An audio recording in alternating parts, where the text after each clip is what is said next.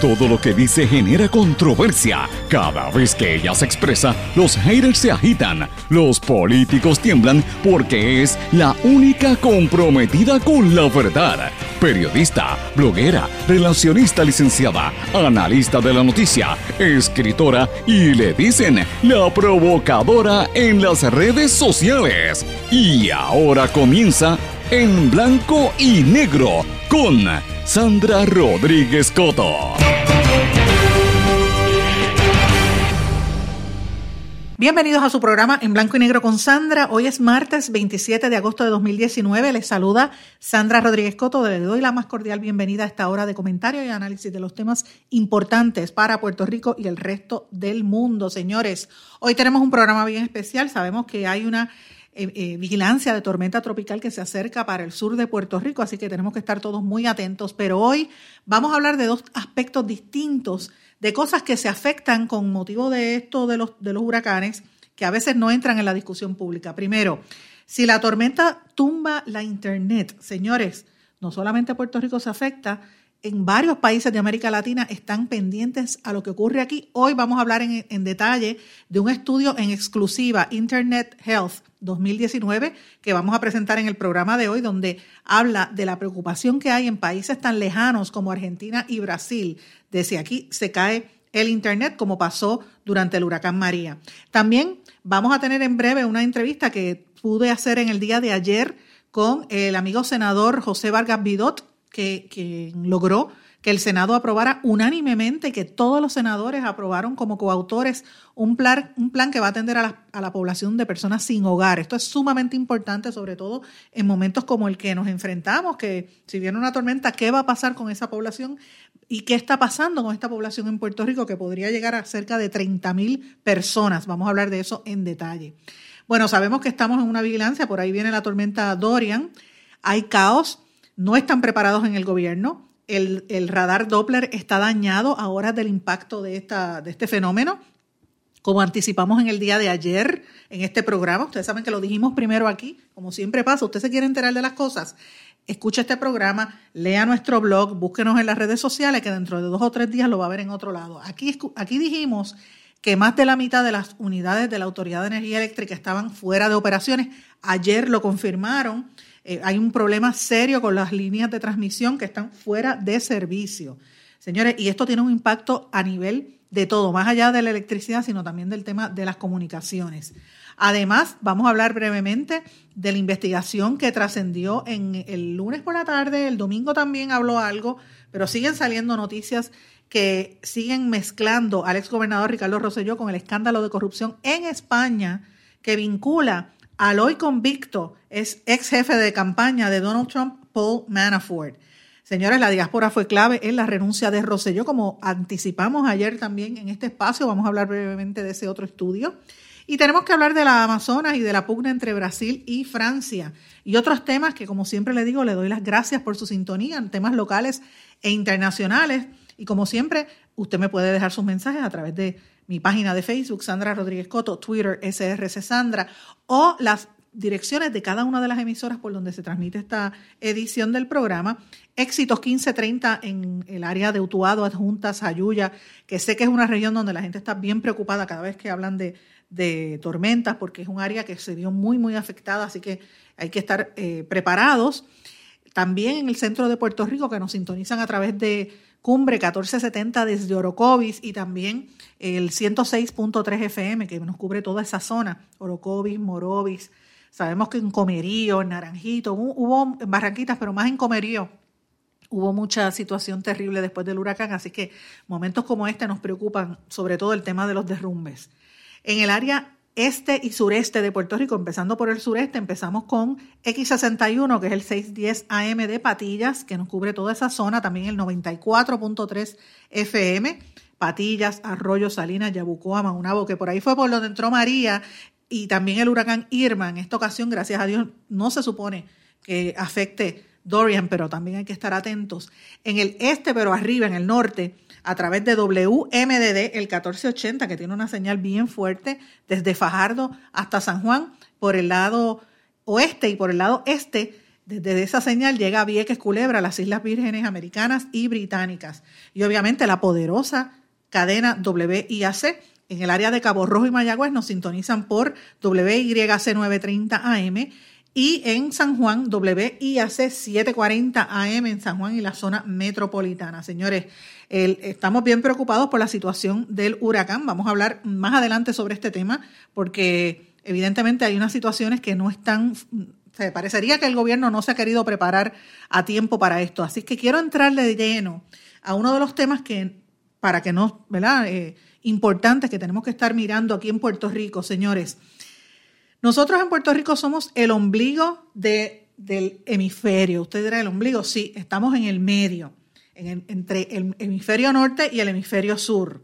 Y como pasa en el cuerpo humano, lo que pasa aquí afecta tanto al norte como a Sudamérica, aunque esto no se discuta. Y esto fue lo que reveló un estudio, el Internet Health Report 2019, que se dio a conocer ayer y nosotros estamos revelando hoy en exclusiva, lo van a encontrar también en detalle en mi blog, si usted quiere ver el, estudio, es un estudio amplio de casi 120 páginas que han hecho una serie de investigadores, se publicó originalmente en la página y en el programa MOVA eh, Nova, perdón, de PBS, de la cadena PBS en toda la nación americana, y también a través de National Geographic y otra serie de profesores e investigadores que se dieron a la tarea de ver cómo está la Internet en el mundo.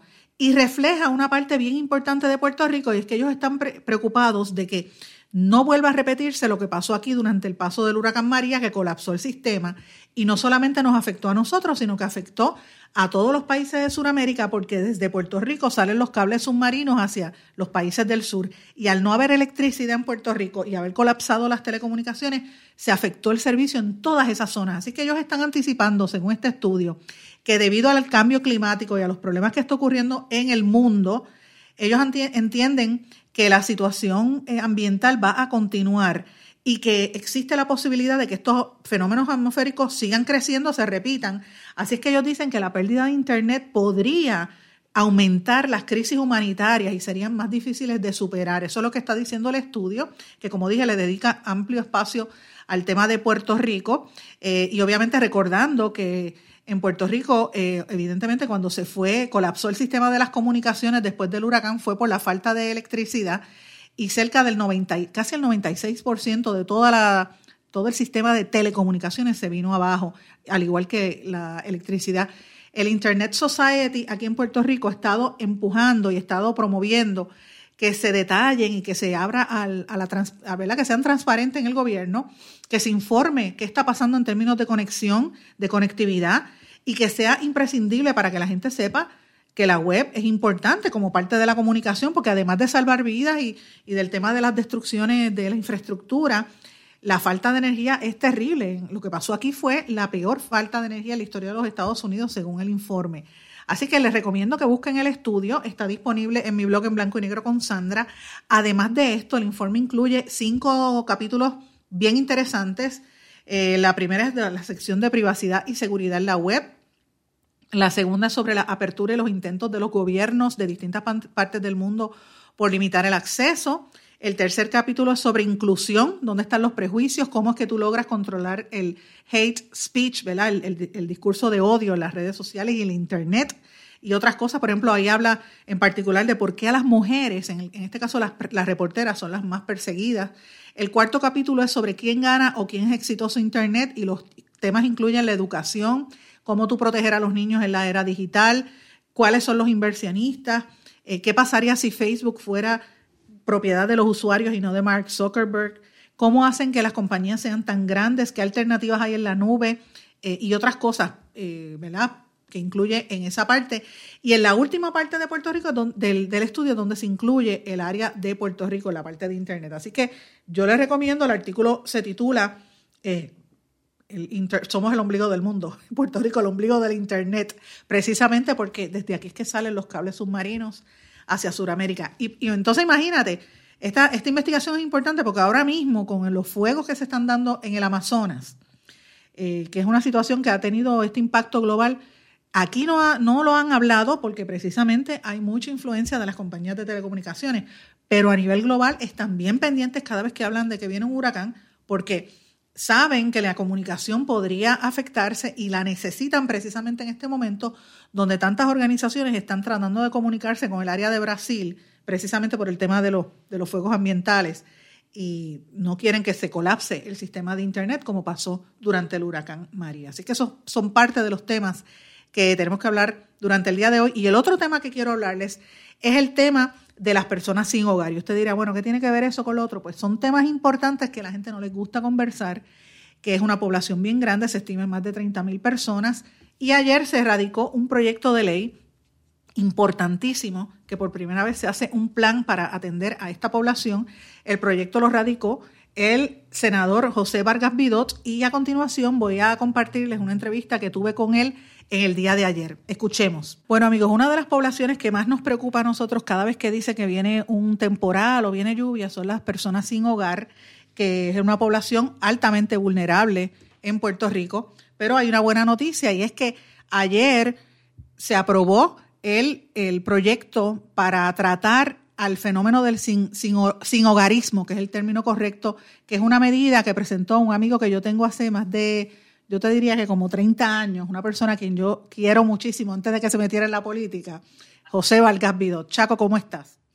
Muy bien, muy bien, y siempre nos hemos querido mucho, de verdad que sí. Así es, somos amigos de muchos, muchos años. Y me encanta que hayas radicado ese proyecto porque eh, es importante. El otro día estábamos conversando en las redes sociales de lo que pasa, por ejemplo, en California, que hay ciudades en Los Ángeles completas de gente que vive en casetas de campaña y es un mal social.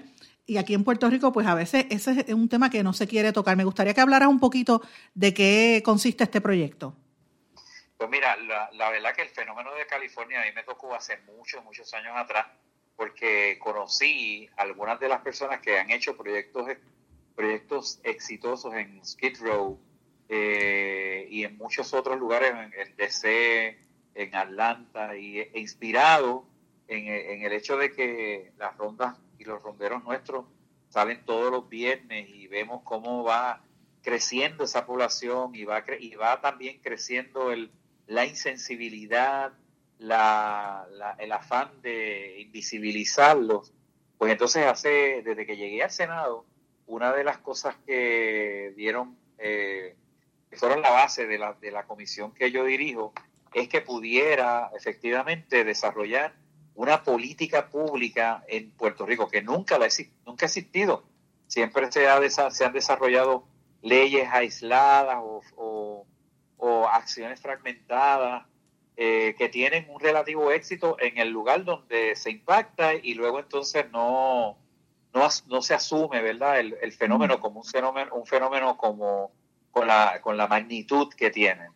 Así que hace casi dos años eh, nuestra comisión, el, pequeño equipo que tengo de trabajo aquí en, nuestra oficina, este, nos, nos, dedicamos entonces a hacer lo que siempre habíamos deseado, y digo, y hablo en plural porque estoy hablando de grupo, ¿no? este, la, eh, habíamos deseado y era que cuando se estableciera una, una política pública sobre el sin hogarismo en Puerto Rico se hiciera eh, consultando, consultando intensamente, consultando a todas las personas que tienen eh, o que han tenido que ver, incluyendo a la población en las calles.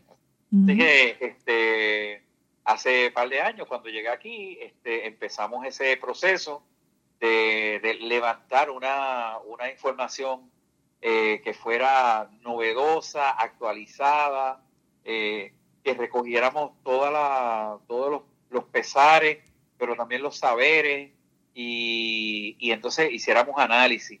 Así que, y, eh, de verdad, para este proyecto, que es el proyecto del Senado 1342, eh, agotamos todas las experiencias académicas posibles. Es decir, aquí se hizo eh, una revisión de literatura extensa, se hizo revisión de, datos de investigación, se hicieron análisis de datos censales, de estadísticas, pero a la misma vez se hicieron extensas eh, consultas a través de vista pública y a través de unas mesas que nosotros le llamamos mesas comunitarias, unas mesas de especialidad donde se trabajaron los diferentes sectores que componen eh, la comunidad de personas sin hogar.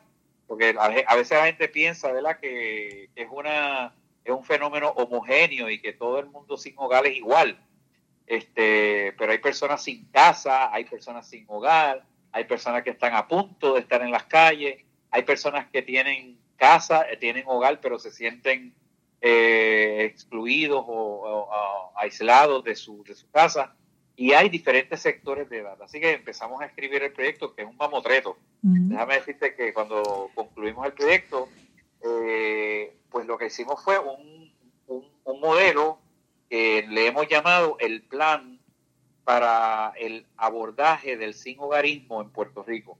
Y ese plan tiene el fin de elaborar una respuesta sistémica eh, que tiene como propósito eh, puntual eh, erradicar el fenómeno donde se asegure que el sin hogarismo se pueda prevenir hasta donde sea posible, o de lo contrario, sea una experiencia que sea rara, breve y no recurrente.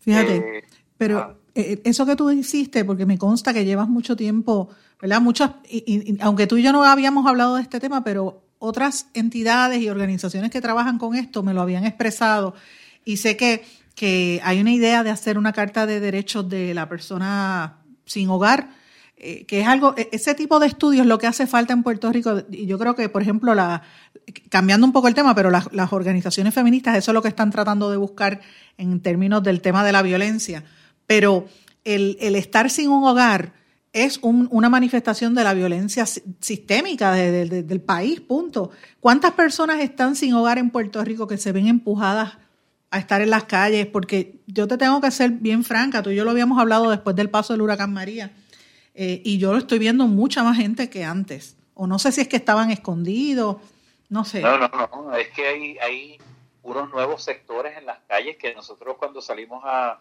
a las rondas nuestras hasta no eh, no son pocas, no son pocas las veces en que terminamos por la mañana llorando o terminamos lamentándonos toda una semana de lo que hemos visto, porque hemos visto la persona sin hogar típica que lleva una inmensa cronicidad, ¿verdad? que lleva mucho tiempo en la calle y eso es una vergüenza para cualquier país que permitamos la cronicidad como se da en Puerto Rico. Y segundo, hemos visto entonces las nuevas personas que están en las calles que son aquellas que, familias que viven en carro, eh, los jóvenes que están, en que los encontramos en todas las esquinas, eh, las personas que están en la calle que no tienen ningún problema de drogas, no tienen ningún problema de salud mental, pero sencillamente es una de las, fueron, de las cientos de víctimas de, de, lo, de las ejecuciones de hipotecas que se están dando por decenas en todo Puerto Rico sin que haya un plan de contingencia para ello. Así que este, y además, pues el, fenómeno típico, ¿verdad? Que es el que atienden las organizaciones eh, que tradicionalmente conocemos, Fondita de Jesús, este, Estancia Corazón, eh,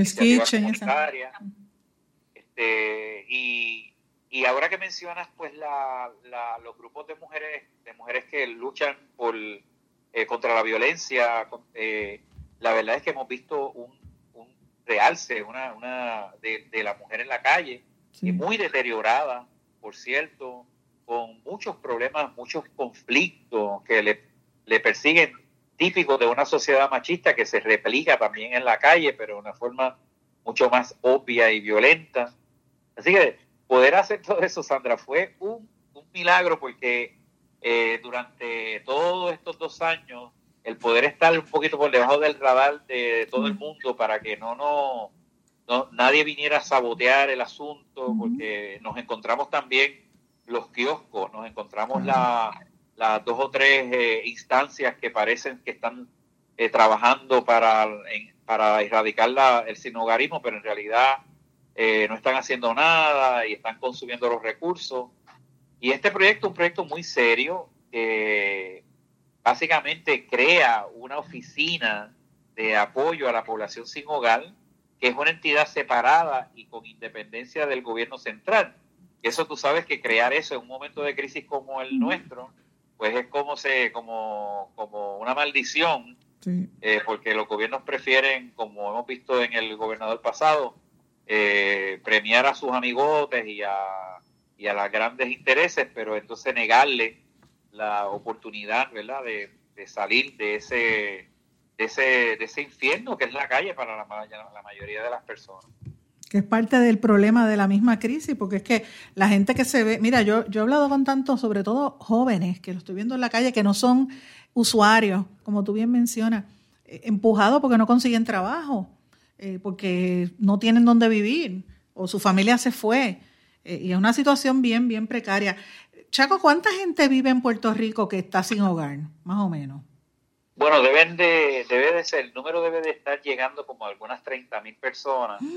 este, y aunque los conteos no recogen esa cantidad, porque el conteo aquí en Puerto Rico, a diferencia de cualquier otro lugar, eh, resulta que se ha tomado como la figura estadística principal, cuando la realidad es básicamente es un muestreo, un snapshot, ¿verdad? Como diríamos, este, es un muestreo de, de un solo, de una situación en un momento específico, como si fuera una foto. Eh, la realidad es que no solamente eso, Sandra, hay algo más, más intenso. Aquí se estima en, en más de 175 mil las personas que tienen techo pero no tienen hogar. Es decir, que nosotros encontramos mucha gente en la calle que tiene un apartamentito, pero está vacío porque no tienen, no tienen ninguna estructura económica, no tienen estructura de apoyo, el gobierno le da 35 pesos, este, apenas 80 pesos de cupones para un mes entero. Eh, y entonces la calle resulta ser para esas personas un ambiente menos hostil que la soledad de ese apartamento que tiene más que techo, pero carece de hogar. Fíjate la, cantidad que te estoy diciendo. Y en el caso de HUD, eh, uno de los criterios de la, de la, de la autoridad eh, de, vivienda federal, eh, ellos plantean que una persona que vive de cheque a cheque es una persona que está al borde del deambulismo o del sinhogarismo. Vamos a una pausa y continuamos enseguida. No se retiren, el análisis y la controversia continúa en breve, en blanco y negro, con Sandra Rodríguez Coto.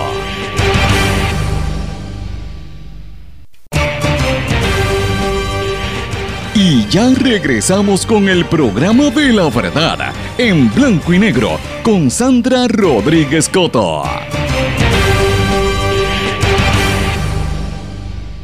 De regreso en blanco y negro con Sandra, continuamos esta conversación con el senador José Vargas Vidot. Básicamente, entonces la, aquí se ha promovido que las grandes, eh, esos grandes empresas eh, lo que ofrezcan es básicamente un un subempleo y part-time. De manera que nadie puede construir una economía decente alrededor de, del poco sueldo que hay. En el área de la salud hay un monopolio completo de la salud y, enfermeros y enfermeras tienen que trabajar por un sueldo miserable, en condiciones miserables. Este, es decir, que por todos los lados que tú miras, aun cuando una persona tiene diplomas o tiene eh, posibilidades, eh, eh, eran posibilidades hace 20 años atrás. Hoy en día, mucha gente, de hecho yo he tenido como profesora en la Universidad de Puerto Rico, he tenido estudiantes que deambulan, es decir, he tenido eh, jóvenes que, que, duermen en una esquina, que comen este, aquí y allá, pero no tienen, no tienen dónde vivir. así que lo que hicimos fue crear un plan bien fuerte este, el, es un, modelo que contempla como base el modelo salubrista de promoción de la salud este, y crea esa oficina de apoyo a la población sin hogar, este, le asigna unas responsabilidades de coordinación y fiscalización de, de toda gestión efectiva y oportuna de los servicios y de los derechos de la población. Eh, utilizamos un modelo que se llama Interagency Councils, ¿verdad? Que es un, modelo que se ha desarrollado en muchísimos lugares en los Estados Unidos. Ya hay 77 comunidades donde fue aplicado, en donde se ha erradicado el deambulismo, por ejemplo, de, veteranos. eso y es hay, común. Sí, tres estados completos que en donde han terminado el fenómeno de del, del, del sinhogarismo crónico y hay cuatro comunidades que van igual eh, inmensa, no estamos hablando de pueblitos chiquitos, ¿no? Así que hicimos ese, o sea que esto es un, plan científico, este, mm. la, la, oficina tiene una función dual, primero la planificación y la coordinación de la política pública, que eso no existe ahora mismo, eh, y entonces, además de eso, la planificación y coordinación de los servicios directos a las personas sin hogar. La, la oficina tiene eh, un área programática, un área fiscal y un área administrativa para que pueda sobrevivir. Ah, una cosa importante, esa oficina eh, se sobrepone a la política eleccionaria. El coordinador o coordinadora de esa oficina es una posición por 10 años y está basada en, la, en, su, en su conocimiento y su experiencia y puede ser eh, removida por justa causa, ¿verdad? Pero... Eh, Chaco, y, una Dios mío, tú y yo hablamos y la gente pensará, pero es que tengo que reiterar que tú y yo somos amigos hace muchísimos años, antes de que pensáramos estar en estas líderes. Pero bueno, déjame preguntarte una cosa. El, esto tiene que pasar ahora a la Cámara. El que, ¿Cuál es la postura del presidente en, torno a este proyecto? Presidente de la Cámara. bien, eh, ¿cómo te diría? Eh, alegremente sorprendido porque él tomó un turno hoy eh, para exhortar a todos los, senadores a que votaran a favor del proyecto. Y además de ser un turno extenso, ¿verdad?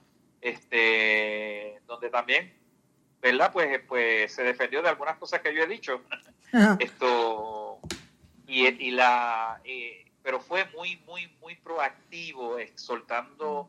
De hecho, la medida se aprobó por unanimidad y todo el Senado se puso como coautor. Eso no había pasado casi nunca aquí, este, a menos que no sea una, una medida de estas este, inocua, ¿no? Este, y, la, y lo segundo es que se comprometió a tener conversaciones directamente con el, el presidente de la Cámara para que la, la, medida tenga este, el, mismo, el mismo tratamiento, eh, porque él dice que, y él reconoce que además de la el, de la, del proyecto del Senado 489, no sé si recuerda, que es la reforma de ley de menores, sí. es mío también. Esos son los dos proyectos, son dos proyectos, no los dos, pero son dos proyectos que son de inmensa trascendencia porque rompen totalmente. Eh, esto se está creando algo nuevo, Sandra. Yo no sé, porque yo estoy, tú eres mi pana, te lo estoy diciendo con alegría. Pero, y estoy consciente, pues estoy consciente, pero... yo no sé si tú lo entiendes, o sea que esto es una cosa nueva. Yo sé que van a gritar las agencias, porque todo el que tiene asignado eh, unos chavitos aquí, otros allá, no las organizaciones comunitarias, sino las agencias de gobierno, se van a recoger en un solo lugar. Excelente. Eh, Eso es lo que hay que hacer. Ahora, pregunta, ¿pero la Junta de Control Fiscal, o sea, esto tendría que ir a la Junta? No, porque, porque yo tuve la precaución de no asignar dinero nuevo. Excelente. Lo que hice, lo que hice fue ya estoy aprendiendo, ¿ves? es que el dinero está, es que se mal, se mal utiliza. Yo lo que hice fue que la asignación de la ley 130 del 2007 es la que crea el concilio, la ley para crear el concilio multisectorial en apoyo a la población sin hogar, que la mayoría de las veces no ha funcionado, que son 250 mil dólares. Con eso se puede correr esa oficina. Y además de eso, pues la agencia como coordina, se este, vuelve el grantí de los, de los fondos federales, eh, pues yo me aseguré que por estar utilizando el Interagency Council, que es un modelo federal, pues entonces inmediatamente ya somos una criatura fértil para que se inyecte dinero federal sin, sin tener que necesariamente competir con otros estados. Así que pues esto va a tener dinero nuevo y el dinero que se utiliza para la base no hay que quitárselo a nadie, sino que se, se enmienda la ley que ya está asignada y se, y se crea esta oficina. ah, una cosa importante que yo sé que te va a gustar, y es que la Carta de Derechos de la Población Sin Hogar se robustece y se crean los, los mecanismos de querella para que la oficina pueda identificar las violaciones de los derechos de las personas sin hogar y, y establezca, eh, eh, establezca cuáles son los, los las acciones punitivas relacionadas a, esas violaciones. Es decir, que ya no es una cartita para que la gente se entretenga y vea que hay unos derechos, sino que ahora eh, tiene garra y se obliga a que todos los municipios eh, cumplan con lo que se llama el oficial de enlace municipal de ayuda a la persona sin hogar, que va a constituir el vínculo permanente esto se une al informe final que yo hice, que yo presenté hoy en el Senado del, proyecto del Observatorio de Drogas. No sé si has estado consciente de ese proyecto. Ese, es otro, ese es uno que va a ser extenso, que tenemos que hablarlo más adelante, pero el, tiempo, el tiempo nos traiciona. lo que yo he hecho es ir haciendo como si fueran una, unos bloques de construcción para que una cosa tenga coherencia con otra. Uno se tarda, pero el efecto va a ser bien poderoso. Pero a mí me encanta este, porque sabes la, la relación que tengo y que, toda la vida he estado de alguna manera apoyando a todas estas organizaciones y, me, impacta mucho esto porque en este país no se respeta a la persona sin hogar, los maltratan demasiado en la calle, los golpean y yo creo que es hora de que la gente empiece a respetar esos son seres humanos como, el, como el millonario que anda en un Bentley, tú sabes, es igual ante los ojos de Dios, así que hay que respetarlo al que sea. Y por último, brevemente, Chaco, está con la, la ¿verdad? el anuncio de que vienen unas lluvias para acá. Eh, esta gente, ¿dónde se esconde? ¿Dónde se protege? ¿Qué, qué pasa con las personas sin hogar? Pues, pues créeme que ya nosotros ayer este, tuvimos nuestra primera reunión en, la, en María, logramos establecer una, un enlace desde San Juan hasta Mayagüez, incluyendo el centro de la isla, donde se pudimos albergar directamente nosotros más de 250 personas y poder coordinar para conseguir este refugio a cientos y cientos más por los diferentes refugios donde, eh, donde hicimos algo interesante que lo hemos hecho durante años en iniciativa comunitaria y es que preparamos unos kits de huracán. Ah, de manera que cuando ponemos a una persona en el en un refugio que yo sé que va que la, donde la gente puede ser hostil con esas personas pues la persona tenga todo lo necesario para no tener que depender de la gente que está allá adentro. Eh, así que esa es una población que sigue siendo frágil. Te quiero decir que el, en María el, relato que más hemos compartido es el de este viejito en la 75 Infantería, que él no logró llegar a nuestro refugio y dice que el viento lo tumbó contra la grama y quedó aplastado durante horas. De hecho, cuando nosotros lo recogimos, tenía la marca del piso de las piedras en la cara pero eso, eso también lo salvó porque ninguno de, de los elementos que estaban volando por ese sitio pues lo, lo, hirió, ¿no? Pero fíjate lo solo que puede estar una persona frente a un evento de esta naturaleza. Muy terrible y que y lo que sabemos es que cuando tú dices que son hostiles, la gente no se les quiere pegar porque los ve sucios o los ve con heridas y no quiere no quiere ni acercarse. Así que Pero ya verás que en nuestro proyecto mi, mi fe es esto se ha trabajado para que primero cerremos la puerta que lleva hacia, la, hacia, el, hacia el sin hogarismo y abramos la puerta que saca a las personas que no tienen hogar para, que, para reinsertarse eh, en la comunidad en forma productiva. Y brevemente, para, para, para poder ir terminando, porque tenemos, tengo el, el programa lleno de información, pero nunca olvido la recomendación que me diste hace mucho tiempo ya, de que ande siempre con bolsitas con medias y con algunos utensilios o con, ¿verdad? Este, eh, eh, artículos de primera necesidad, porque las medias, las medias son tesoro en la calle. Medias anchas, así que una recomendación, la gente que esté en la... Oye, ¿te acuerdas? Pues lo, es que tengo en el carro, yo siempre ando, desde que me lo dijiste, con una bolsita, con medias, eh, las viejas, esas medias blancas, que a veces la gente no las quiere, o que están estiradas, trato de que no sean rotas, evidentemente. Las guardo en los Ziploc y le echo a veces una pastita o quizás una toalla sanitaria para las mujeres, a ver, un cepillito de dientes. Así que en vez de darle un peso, le doy el, kit. Así que. Y créeme que cuando eso va acompañado, como yo sé que tú lo tienes, con una sonrisa restauradora. te obra el milagro. Así es, así es. Muchísimas gracias. Este es el senador José Vargas Vidot y amigo de hace muchos años. Vamos a una pausa y regresamos enseguida. No se retiren, el análisis y la controversia continúa en breve, en blanco y negro, con Sandra Rodríguez Coto.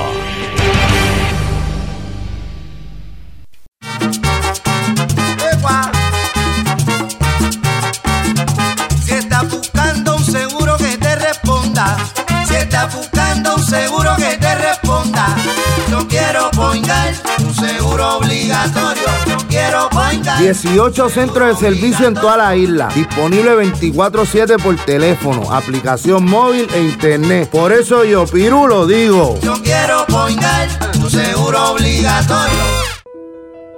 Sabemos cuántas personas murieron de verdad durante el huracán María. A usted lo escucharon en el momento de mayor desesperación. Todavía siente aquellas noches a oscuras y de incertidumbre. ¿Qué pasó mientras los vientos azotaban y luego en aquellos días y semanas después cuando no había sistema de comunicaciones? Reviva cada minuto con una narrativa real sobre lo que pasó en la bitácora de una transmisión radial, catalogado como uno de los mejores libros del año 2018 por la crítica literaria. Es una lectura necesaria porque no podemos podemos olvidar nuestra historia para que esta no se repita. Bitácora de una transmisión radial, disponible en las principales librerías a través de todo Puerto Rico y en la internet lo consigue en Amazon, en libros787.com y en travaliseditores.com, publicado por Travalis Editores. Quítese el dolor de cabeza con sus obligaciones de contabilidad con los servicios que presta Villalba y Villalba Company. Directo, personal y con sensibilidad humana. Lo que se busca en un verdadero asesor de contabilidad para todo tipo de servicio de contabilidad, pago de IBU, pago de nómina, informes trimestrales y anuales y otros. Ofrecen servicio directo personalizado. Villalba y Villalba Company. Para orientaciones, su teléfono el 939-336-5774. 939-336-5774. 5774. El abandonar un animal es abuso y es ilegal. Si ya no puedes atender a tu perro, llévalo a un albergue o centro de control. Si lo abandonas en la calle, le estás garantizando una muerte dolorosa y segura. Evitemos tener animales sufriendo en nuestra isla. Reportar el abuso es tu responsabilidad. Así que si ves a alguien maltratando o abandonando un animal, llama inmediatamente a la policía al 787-343-2020. Comprométete. Tener una buena reputación toma esfuerzo, dedicación y tiempo. Si la reputación de su negocio, empresa o institución sin fines de lucro está siendo expuesta de forma negativa ante la opinión pública, tanto en los medios masivos como en las redes sociales, usted necesita un experto en manejo de crisis. Joy PR es una empresa especializada en este campo. Para mayor información, comuníquese con el 787-299-7303, 299-7303. Joy una empresa especializada en manejo de crisis. Aspira de Puerto Rico celebra 50 años educando y transformando a Puerto Rico. Lo ha logrado potenciando las circunstancias educativas y sociales que rodean a miles de jóvenes que viven en la pobreza, a veteranos y a poblaciones en alto riesgo. Para información sobre las actividades del 50 aniversario de Aspira de Puerto Rico y sus servicios, llame al 787-641-1985. También puede acceder a www.facebook.com diagonal Aspira de Puerto Rico. Y ya regresamos con el programa de la verdad en blanco y negro con Sandra Rodríguez Coto.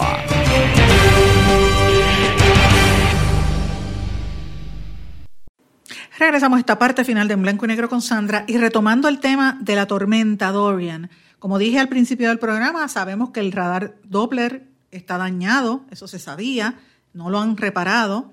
También se supo ayer que no hay comunicación satelital. El gobierno de Puerto Rico perdió los teléfonos satelitales porque FEMA se los llevó y no tuvieron la previsión de comprarlos. Esto, esto, señores, aquí hay un problema serio con el jefe de manejo de emergencia, que está en una pelea con Nino, con Nino este, eh, Correa y con una serie de dejadez que hay en esa agencia que evidentemente preocupa. O sea, uno cuando escucha a esta gente, lo que uno dice, pero en esos que están concentrándose, no puede ser. Estamos teniendo un problema sumamente serio que no se puede tolerar. Eh, y uno pues ve eso y dice, pero ¿en dónde estamos parados? También en el sistema de emergencias 911 están denunciando los, los mismos trabajadores, la Unión de Trabajadores del 911, falta de preparación. Eh, también está la situación de que sigue latente el riesgo de derrumbes en las comunidades. Así que esta es parte de la información que ha estado trascendiendo. Como dije al principio, más de la mitad de las unidades de la Autoridad de Energía Eléctrica están fuera de servicio. Eso lo habíamos anticipado en este espacio en el día de ayer. Y el secretario del DITOP está preocupado por el estado de las carreteras y del sistema eléctrico.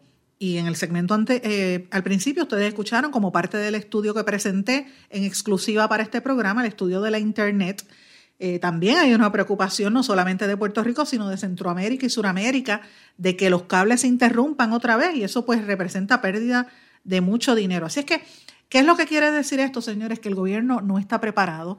Han estado mucho más atentos, por lo menos Roselló y el grupo, la manada de Roselló, estaban más atentos al dinero y a, y a sus negocios que a estar atendiendo a la población. La gobernadora luego de todo este proceso, lleva dos semanas tratando de, organizarse. Todavía es la hora que no ha nombrado a nadie como secretario de Estado.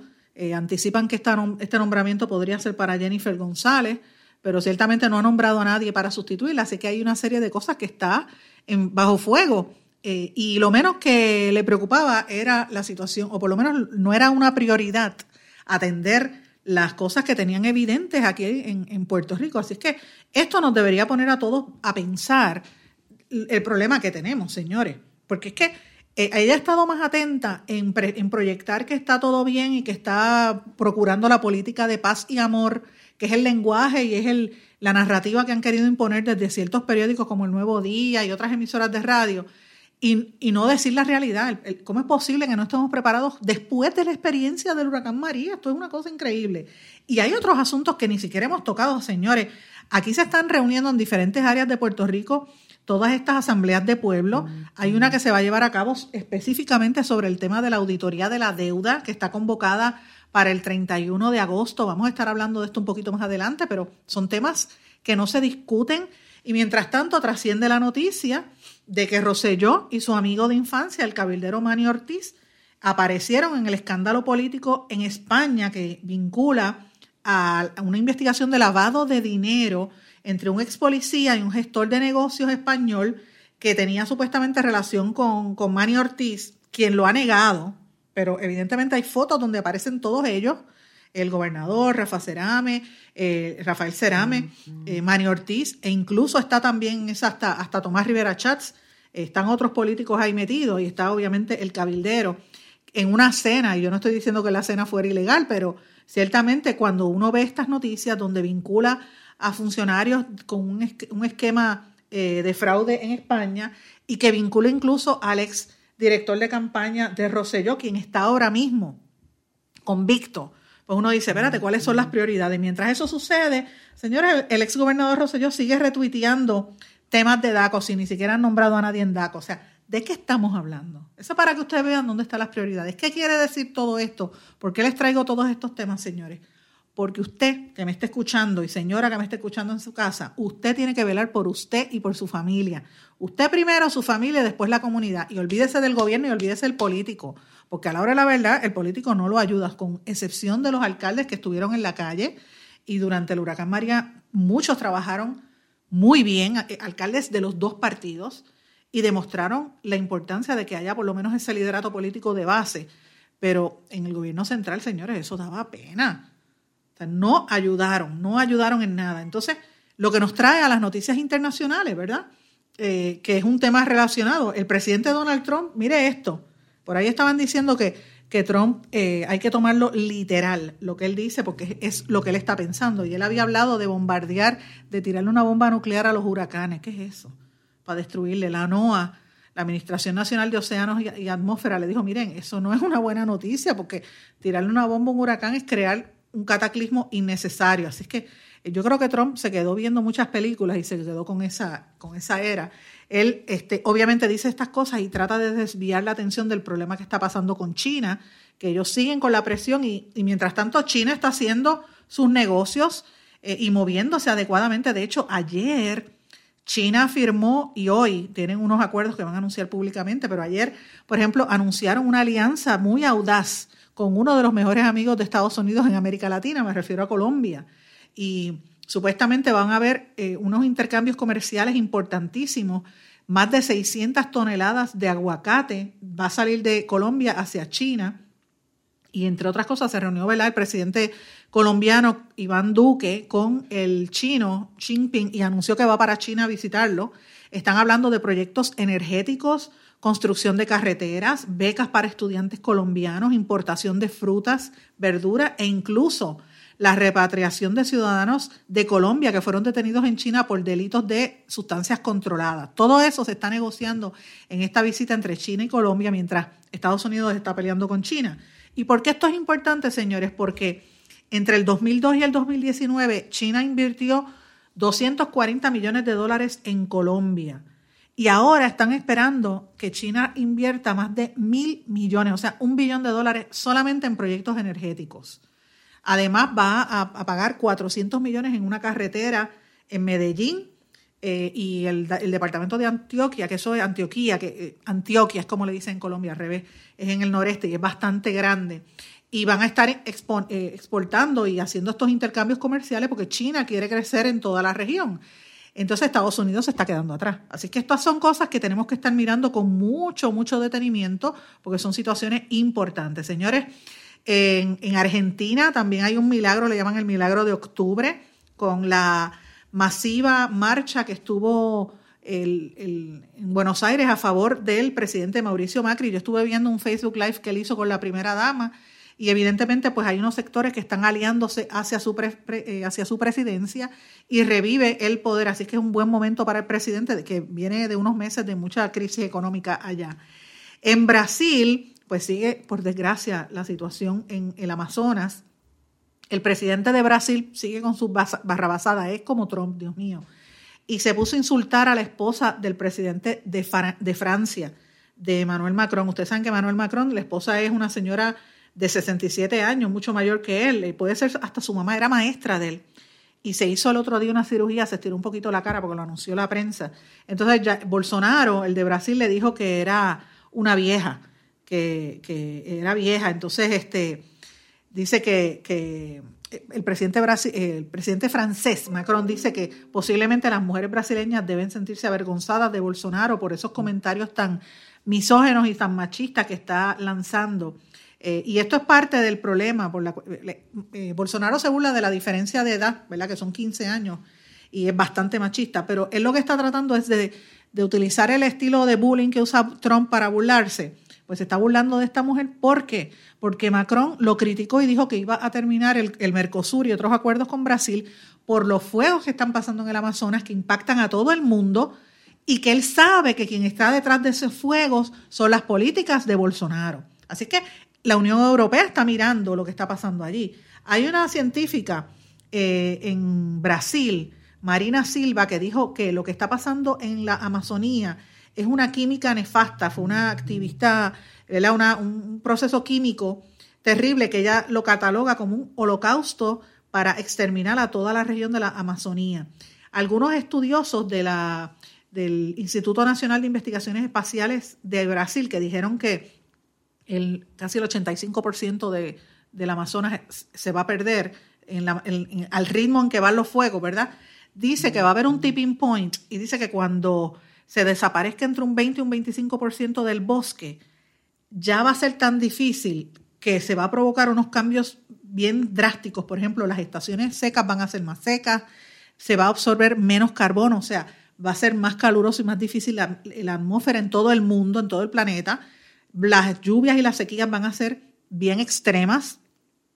Los cambios climáticos van a ser bien extremos, van a anticipar lo que llaman megasequías y van a haber cambios en las especies de árboles. Entonces dice que si esto sigue en este ritmo, menos de, 15 años, posiblemente más de la mitad del Amazonas se convierte en una sabana, o sea que es casi un, terreno seco, eh, porque el mismo ser humano lo ha destruido. Así que esto es una barbaridad. Señores, y termino este segmento de noticias y el programa con una noticia que me parece importante que se destaque. La compañía farmacéutica Johnson Johnson fue responsable, fue acusada de eh, ser responsable de distribuir los opioides, las drogas en el estado de, Oklahoma, que provocó la crisis que hay eh, de opioides en los Estados Unidos, todas estas drogas que se están usando allá, los painkillers. Eh, y están reclamándole a la compañía Johnson Johnson que pague 572 millones de dólares en compensación. así es que me parece que es un caso sin precedente donde Johnson Johnson va a tener que responder. Dice que eh, debido a, las drogas que se distribuyeron de Johnson Johnson, la gente se, se, ¿verdad? se endrogó, se, se, puso adicta. Iba a decir se juqueó, pues como dicen en, el en, en la calle, pero se puso adicta de ciertos contratos, de ciertos medicamentos opioides. Y esto provocó cerca de 400.000 muertes como consecuencia de sobredosis entre el año 1999 y el año 2017, según los Centros de, para el Control de las Enfermedades y Prevención de Enfermedades. Así que en el área de Oklahoma nada más sobre 6.000 personas murieron debido a estos medicamentos que distribuía Johnson Johnson. Esto es un tema que va a seguir dando de qué hablar y lo quiero traer aquí para dejarlo sobre el tintero, que usted analice, busque la información y llegue a sus propias conclusiones, como le digo todos los días. Señores, no tengo tiempo para más.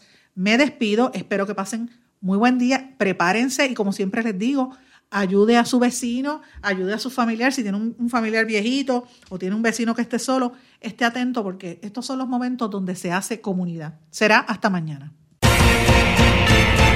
¿Se quedó con ganas de más? Busca a Sandra Rodríguez Coto en las redes sociales o acceda a en blanco y negro.blogspot.com porque a la hora de decir la verdad solo hay una persona en la cual se puede confiar. Sandra Rodríguez Coto en blanco y negro.